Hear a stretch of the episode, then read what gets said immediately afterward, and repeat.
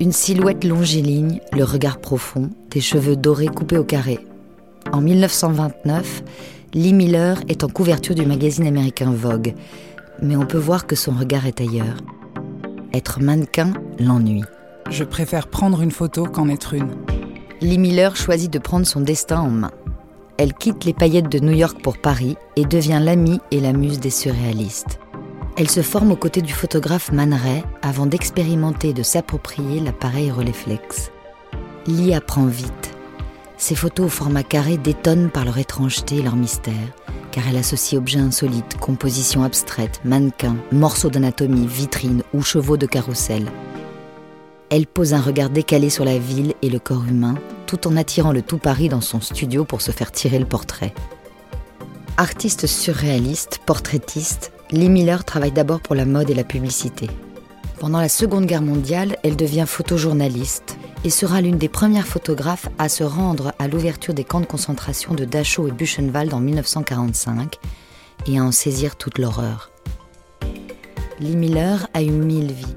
Entre New York, Paris, Le Caire et l'Angleterre, Lee était une femme libre, iconoclaste, indéfinissable. Un emblème de la mode, mais aussi une figure provocatrice. Sa vie était intense, remplie d'hommes et d'excès, avec des zones d'ombre et de lourds secrets.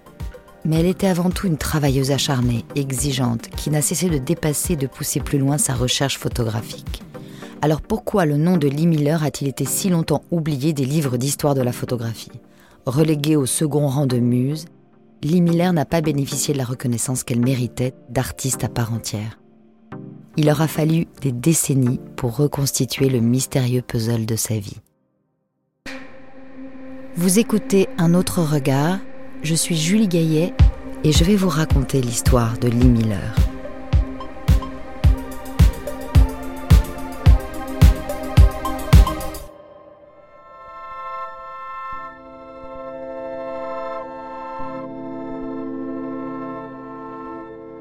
Elizabeth Miller, née le 23 avril 1907 à Poughkeepsie, près de New York, dans une famille aisée, protestante et cultivée.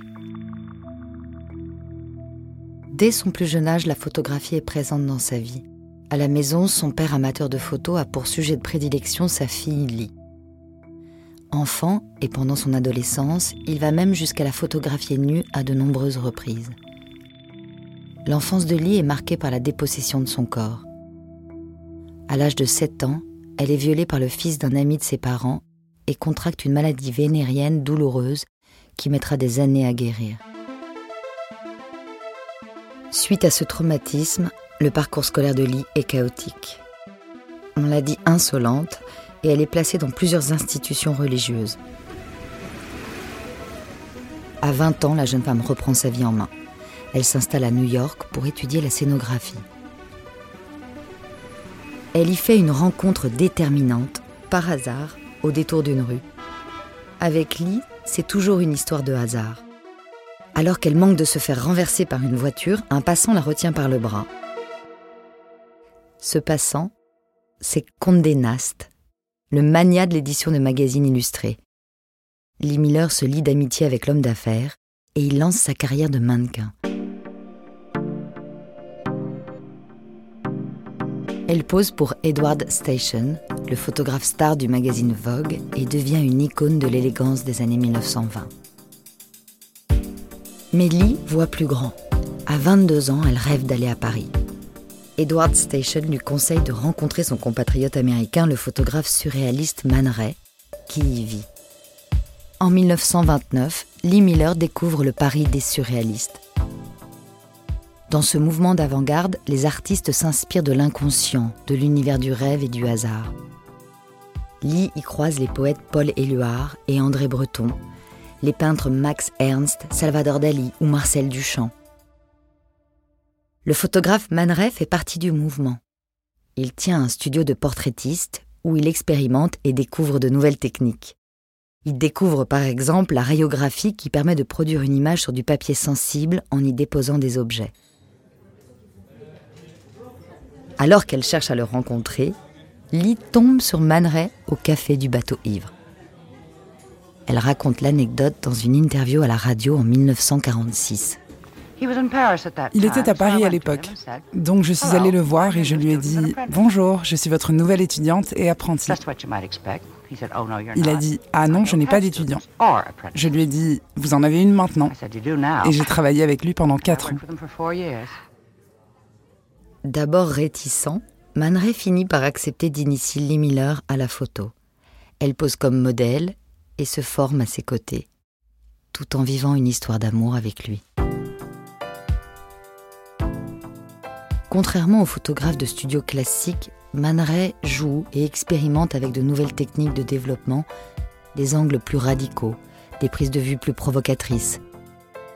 Inspirées par les écrits de Sade, ses photos sont souvent teintées d'humour, comme la prière prise en 1930 qui représente les fesses d'un modèle en position prostrée, ou Nu penché en avant qui immortalise le bas du dos de Lee Miller.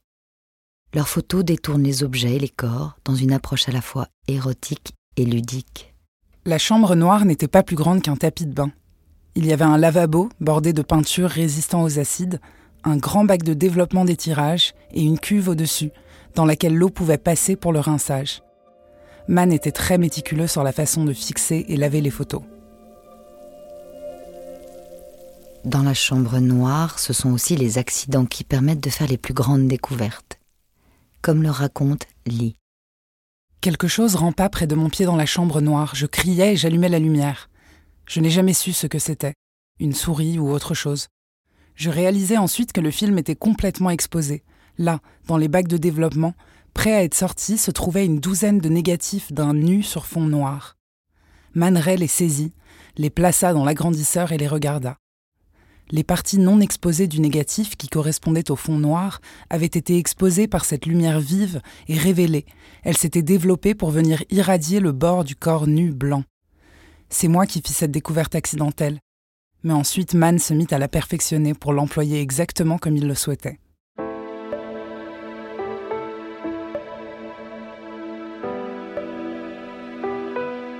Lee Miller et Man Ray inventent le processus de la solarisation.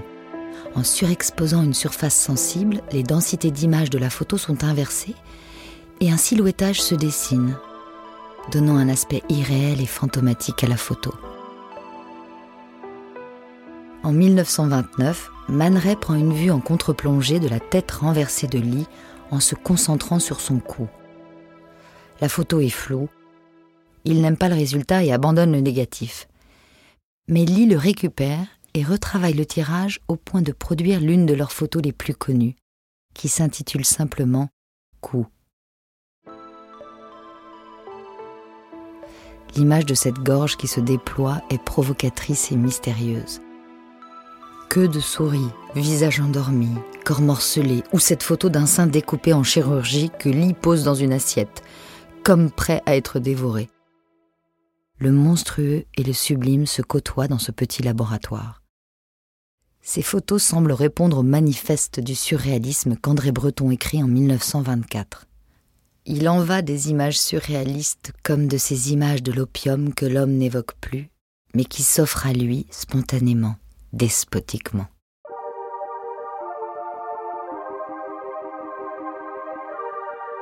En 1930, Lee prend son envol professionnel et emménage dans son propre appartement à Montparnasse.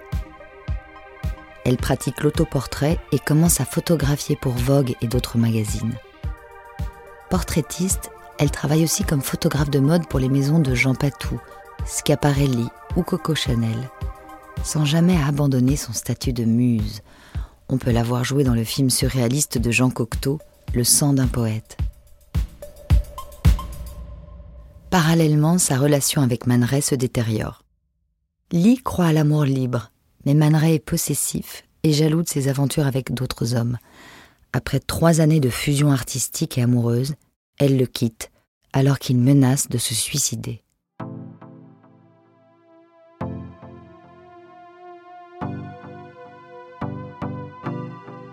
La même année, Lee rencontre un riche homme d'affaires égyptien, Aziz Eloui Bey, par l'intermédiaire de Charlie Chaplin dont elle tire le portrait. Ils deviennent amants mais Lee décide de quitter Paris. Elle retourne vivre seule à New York. En 1932, Lee ouvre son propre studio à New York et son frère Eric Miller devient son assistant. Il s'occupe des tirages sous sa supervision. C'était dur au début, car Lee insistait énormément pour obtenir la meilleure qualité.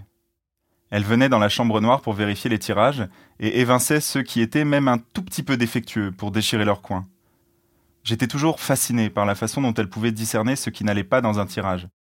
Peut-être quelque chose que je n'avais pas du tout remarqué, mais qui, une fois rectifié, pouvait améliorer drastiquement le résultat. On n'était jamais en train de prendre des pincettes et de faire les tatillons. On mettait les mains dans le cambouis, en frottant la surface du tirage avec le bout de nos doigts ou en soufflant dessus pour que la chaleur ravive le ton d'une partie de l'image. Nous avions une grande variété de produits chimiques que nous utilisions au-delà des doses recommandées, et les mélanges obtenus pouvaient être assez mortels. Nous toussions et crachotions dans les vapeurs, et mes ongles devenaient marrons, en y repensant, s'il y avait eu une inspection sanitaire à l'époque, nous aurions perdu notre travail. Lee travaille pour Vogue, Harper's Bazaar, Vanity Fair. Elle photographie des actrices et des personnalités du monde littéraire et intellectuel.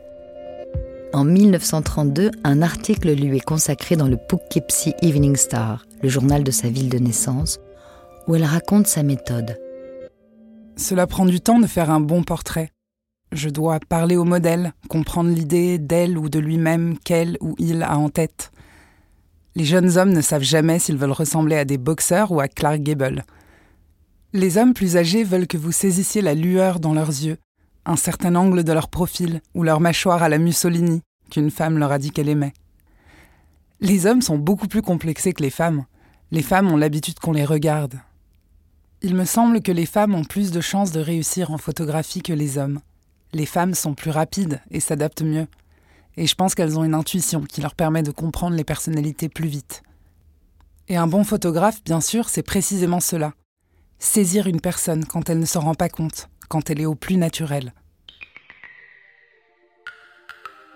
En 1934, après deux années à New York, Aziz et Louis Bay demandent Lee Miller en mariage. Le 19 juillet 1934, Lee ferme son studio de photos et épouse l'homme d'affaires. Le couple part s'installer au Caire en Égypte. Lee y vit dans l'opulence et évolue dans un milieu de riches expatriés. Elle arrête la photographie et traverse des périodes de grande dépression. Cette nouvelle vie l'ennuie et Paris lui manque. Loin de l'effervescence artistique, elle n'a plus de raison de vivre. Aziz l'encourage alors à rendre visite à ses amis en France. Lors de ce séjour en 1937, Lee fait la connaissance de l'artiste britannique Roland Penrose à une soirée déguisée. Il est peintre surréaliste et collectionneur d'art. Ils deviennent amants. Mais Lee retourne au Caire et décide de reprendre la photographie, comme pour échapper à l'ennui de sa vie de femme au foyer expatrié.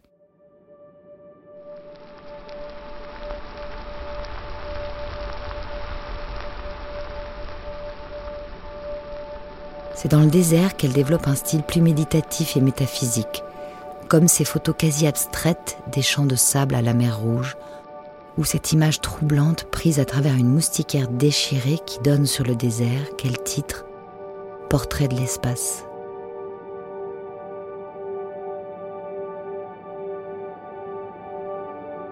Au printemps 1938, quatre ans après son arrivée en Égypte, Lee Miller retrouve Roland Penrose à Athènes et voyage avec lui en Grèce et en Roumanie. Elle part ensuite en Syrie, à Palmyre et à Beyrouth. Le 17 novembre 1938, elle écrit à Aziz. Quant à moi, franchement, je ne sais pas ce que je veux. Si ce n'est le beurre et l'argent du beurre. Je veux la combinaison utopique de la sécurité et de la liberté. Et émotionnellement, j'ai besoin d'être complètement absorbée dans un travail ou un homme que j'aime je pense que la première chose pour moi, c'est de prendre ou créer ma liberté. Cela me donnera la possibilité de me concentrer à nouveau et juste d'espérer qu'une forme de sécurité s'ensuivra. Et si ce n'est pas le cas, le combat me tiendra éveillé et en vie.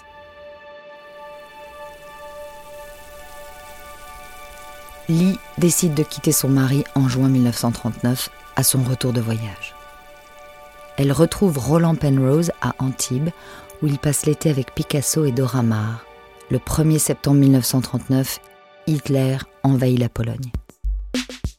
Lee et Roland décident de partir pour l'Angleterre. L'ambassade des États-Unis la presse de rentrer au pays, mais Lee choisit de rester à Londres. Elle travaille comme photographe freelance pour Vogue, malgré les pénuries de papier. Lee raconte cette étrange période à ses parents dans une lettre. Nous mettions un point d'honneur à poursuivre notre travail. Le studio ne s'est pas arrêté de tourner un seul jour. Il a été bombardé une fois et incendié deux fois.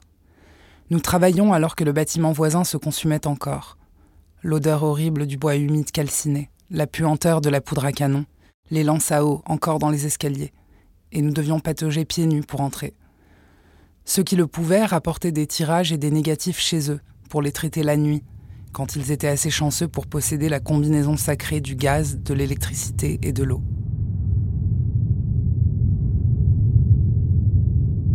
Alors que la ville est sous les bombardements, Lee Miller continue de photographier des accessoires et vêtements pour enfants.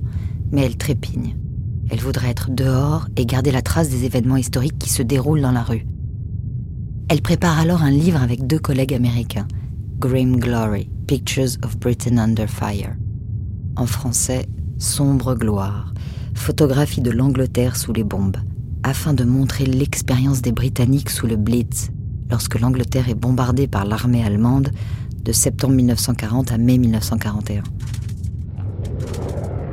On y voit des Londoniens cachés dans le métro pour échapper au bombardement, des habitants qui errent tels des ombres dans un décor apocalyptique.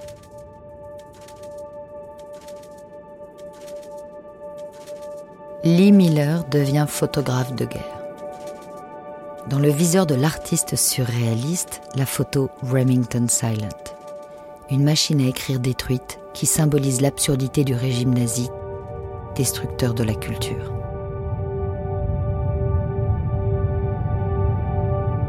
À l'hiver de 1941-1942, des soldats et correspondants américains arrivent à Londres. Le débarquement se prépare.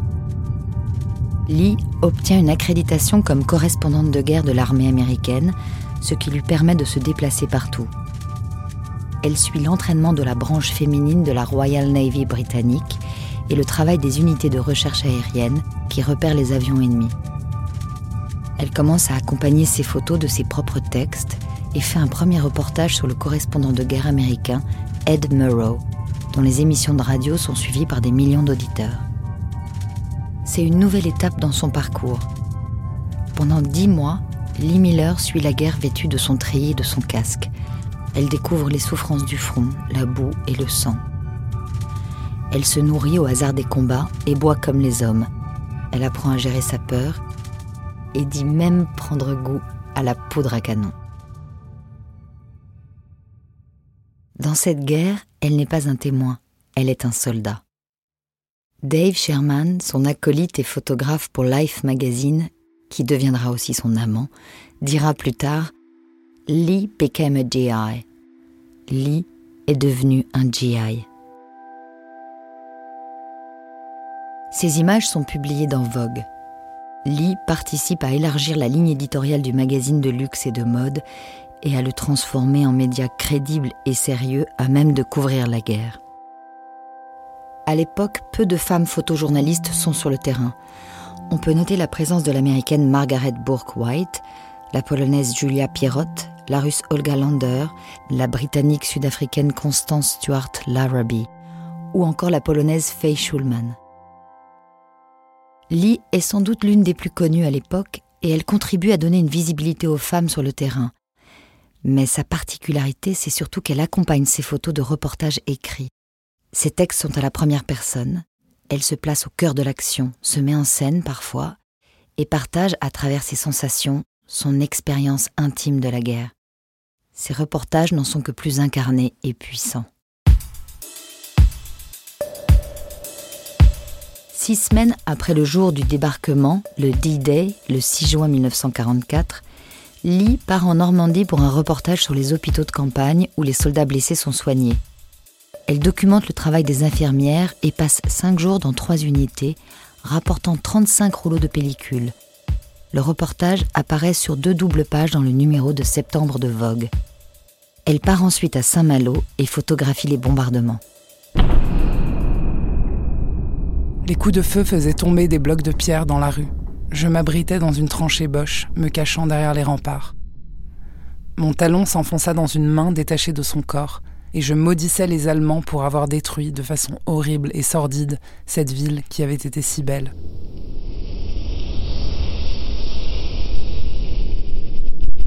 Ces photographies montrent que le napalm est expérimenté pendant le bombardement, mais ces images-là seront censurées.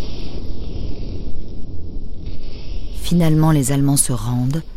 Ellie est assignée à résidence à Rennes pour avoir outrepassé le cadre initial de son reportage en photographiant une zone de combat alors qu'elle était censée rester à l'arrière. Elle rejoint ensuite Paris et immortalise le jour de la libération place de la Concorde. Elle s'installe à l'hôtel Scribe avec d'autres correspondants. Mélie a de grandes difficultés à se mettre au travail. Elle attend toujours la dernière minute de la deadline. Sa collaboration avec Dave Sherman reprend. Elle part couvrir la libération de l'Alsace. Son reportage est publié dans Vogue en avril 1945. Je ne verrai plus jamais le jaune acide et le gris de l'explosion des bombes dans la neige sans me souvenir aussi des visages pâles et frissonnants des soldats, gris et jaunes d'appréhension. Leurs mains tremblantes et leurs regards furtifs en direction du champ qu'ils devront traverser. La neige qui nappe des bosses innocentes adoucit les cratères et couvre de la même façon les corps de l'ennemi et ceux des soldats qui ont essayé de passer avant eux.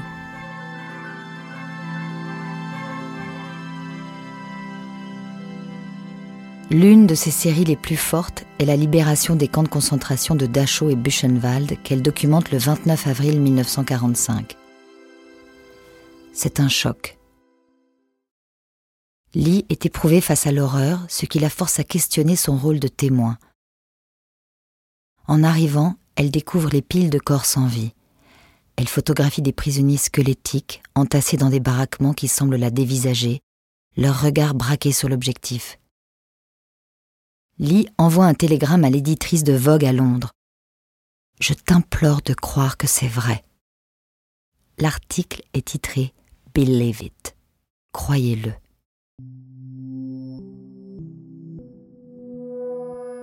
Elle écrit à Roland dans une lettre. Mes sentiments vis-à-vis de ce pays sont terriblement confus et je ne peux absolument pas faire le tri dans mes idées. Je pense que j'aurais dû rentrer à Paris pour avoir un peu de recul. Ce n'est pas facile d'écrire dans le désordre où nous vivons. Lee Miller abandonne ici les références au surréalisme qui marquaient ses premiers travaux. Je fais des documents, pas de l'art. Elle photographie les gardiens des camps, encore vivants, à genoux, ou un soldat SS mort flottant dans l'eau. Elle sort le crime nazi de l'anonymat et lui donne un visage, cruel, grotesque parfois, et terriblement ordinaire.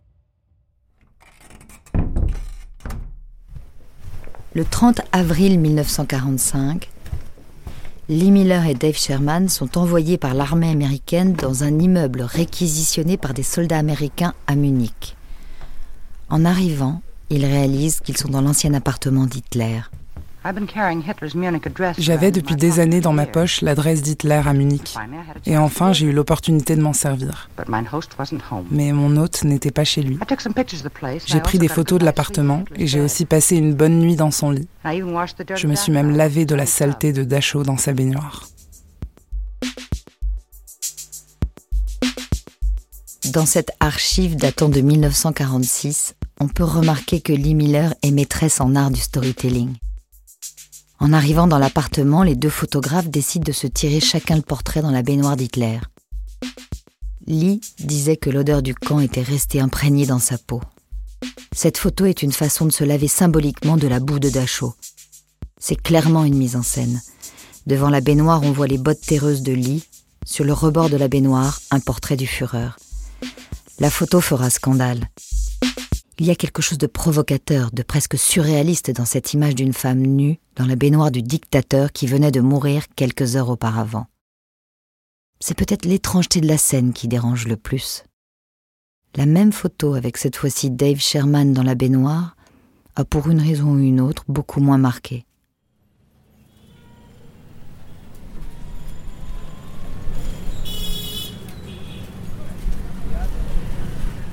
De retour à Londres, un déjeuner est donné à l'honneur de Lee Miller. Harry Yoxall, le directeur du Vogue anglais, fait un discours pour rendre hommage à son courage. Qui d'autre a écrit avec un égal talent sur les GI et sur Picasso? Qui d'autre peut couvrir la mort à Saint-Malo et la renaissance des salons de mode? Qui d'autre peut passer de la ligne Siegfried une semaine aux nouvelles tendances la semaine suivante?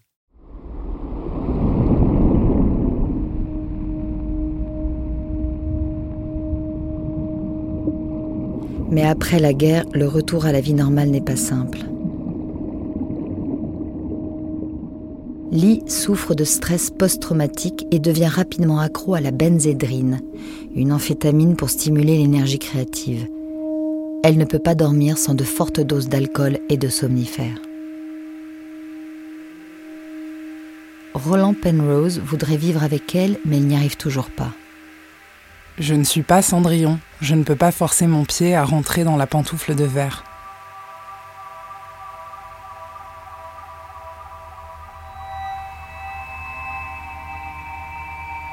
Lee retourne à Paris où elle traverse une période de fatigue extrême et de dépression.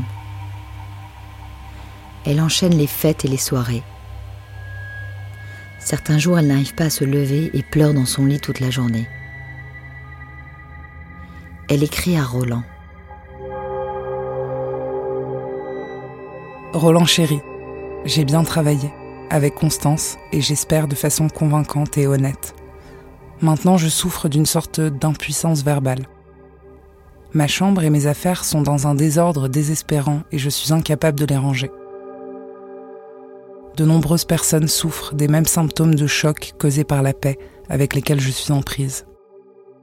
C'est un monde nouveau qui apporte son lot de désillusions.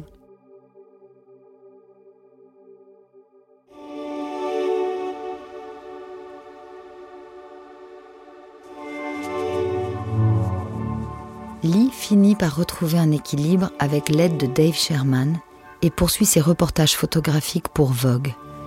Elle se rend d'abord à Salzbourg pour couvrir le festival d'opéra, puis à Vienne, où la population civile survit avec de maigres rationnements. Elle va jusqu'à Budapest, où elle arrive en octobre 1945. Là, elle photographie notamment l'aristocratie déchue qui a tout perdu pendant la guerre, et salue le courage des femmes qui parviennent malgré tout à reconstruire leur vie. Certaines travaillent comme serveuses ou à la plonge dans des restaurants. Les femmes ont été élevées à rude école. Elles ont appris le courage, l'endurance et un sens profond des valeurs. Un ensemble de lois prive toutes les femmes de propriété. Donc les petites filles savent depuis le premier jour où elles ont pleuré pour obtenir un jouet qu'il leur faudra se battre pour posséder quoi que ce soit. Un mari, un objet ou du pouvoir. Les femmes ont porté des enfants et vécu des deuils sans gémir. Elles ont été des épouses dévouées et ont été magnifiques.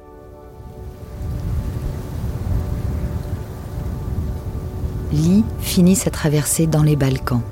Ce sont mes pieds qui me démangent. Ils ne vont juste pas me laisser m'arrêter. Elle finit par rentrer en Angleterre pour retrouver Roland. En janvier 1947, Lee part en Suisse pour faire un reportage pour Vogue. Elle doit photographier les vacances de la haute société et découvre pendant le voyage qu'elle est enceinte. Lee a 40 ans. Elle écrit à Roland. Voici une façon terriblement romantique de te dire que je vais bientôt tricoter de petits vêtements pour un petit homme. Je me sens dans un état assez étrange par rapport à ça, à la fois physiquement et émotionnellement. Physiquement, c'est lourd et ça me rend léthargique. Les nausées du matin n'y sont pour rien puisque j'en ai toujours eu de toute façon. Mais émotionnellement, je suis très contente. Le 3 mai 1947, Lee épouse Roland Penrose. Leur fils Anthony naît en septembre. Paul Éluard écrit La beauté de Lee aujourd'hui. Anthony, c'est du soleil sur ton lit.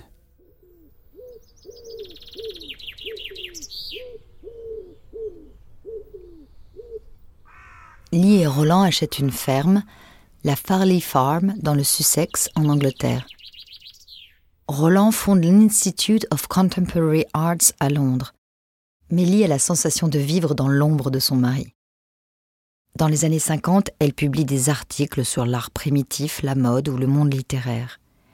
Elle continue de photographier ses amis peintres, notamment Picasso, Georges Braque, Miro ou Max Ernst.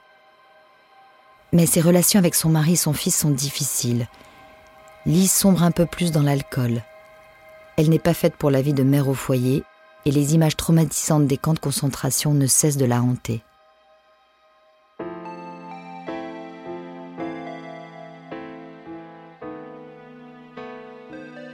Pourtant, une nouvelle passion lui permet de sortir de la dépression, la cuisine. Lee invente des recettes improbables pour ses amis, comme le poulet vert ou les spaghettis bleus, des choux-fleurs en forme de sein et de la glace au marshmallow et au Coca-Cola. Comme si le surréalisme s'était de nouveau invité dans ses fourneaux.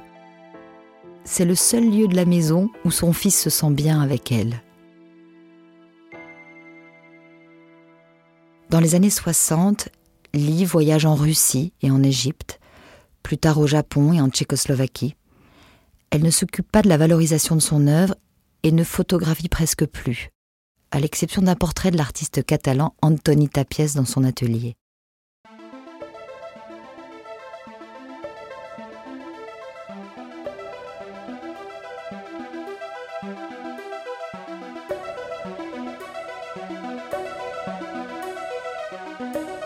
Lee Miller meurt le 21 juillet 1977 des suites d'un cancer à l'âge de 70 ans. C'est après sa mort que son fils Anthony Penrose retrouve dans le grenier familial une capsule temporelle. 60 000 négatifs dans des cartons, cachés depuis des années. Lee ne lui avait jamais parlé de ses vies d'avant. Anthony a le regret d'être passé à côté de sa mère comme s'il la rencontrait trop tard. Il découvre les photos d'elle adolescente, puis ses photos surréalistes, les portraits de mode, les reportages de guerre. Pour lui, c'est un choc. Cela deviendra surtout le projet d'une vie. Il écrit la biographie de sa mère en 1985, The Lives of Lee Miller, et se consacre à la gestion de ses archives. C'est lui qui assure la postérité de sa mère. La ferme Farley est à présent un musée dédié au travail de Lee Miller, de son mari Roland Penrose, avec les œuvres de leurs amis Picasso, Miro ou Max Ernst qui ornent les murs.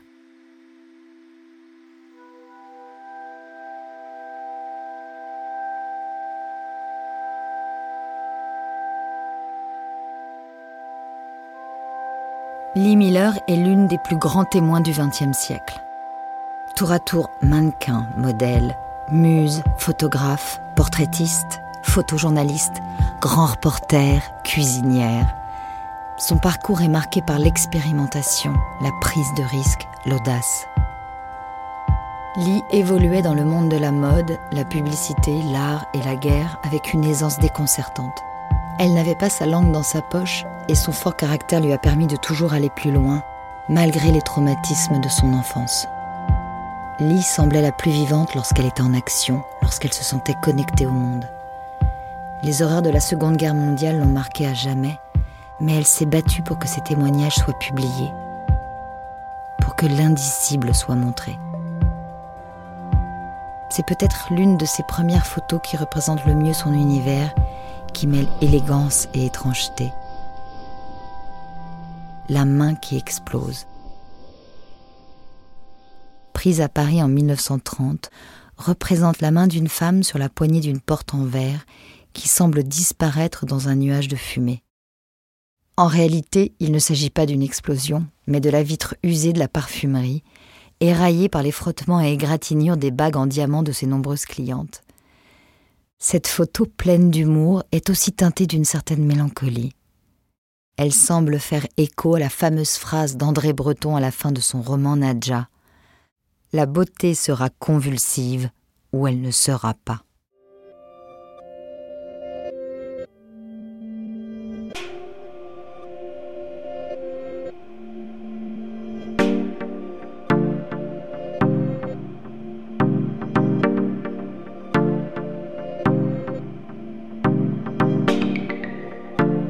Je suis Julie Gaillet et vous venez d'écouter Un autre regard. Podcast produit par Louis Média. Le texte est de Sarah Lasserie, la musique est de Raphaël Ankerman et les illustrations sont réalisées par Louise de Crozal. Théo Boulanger a fait la réalisation de cet épisode et l'enregistrement a été fait par le studio La Fugitive. Louise Emerlet est en charge de la production d'un autre regard. La supervision éditoriale et de production était assurée par Maureen Wilson et Mélissa Bounoua. Merci à Clara Boufferès, historienne et chercheuse, qui nous a permis de produire un contenu historique rigoureux. Clara Bouverès est docteur en histoire de l'art et spécialiste de photographie, et notamment l'autrice de L'histoire de l'agence Magnum aux éditions Flammarion et Femme photographe aux éditions Actes Sud. Vous pouvez retrouver les références des ressources utilisées pour ce podcast sur notre site internet louismedia.com. Si ce podcast vous a plu, n'hésitez pas à en parler autour de vous. Merci et à très vite.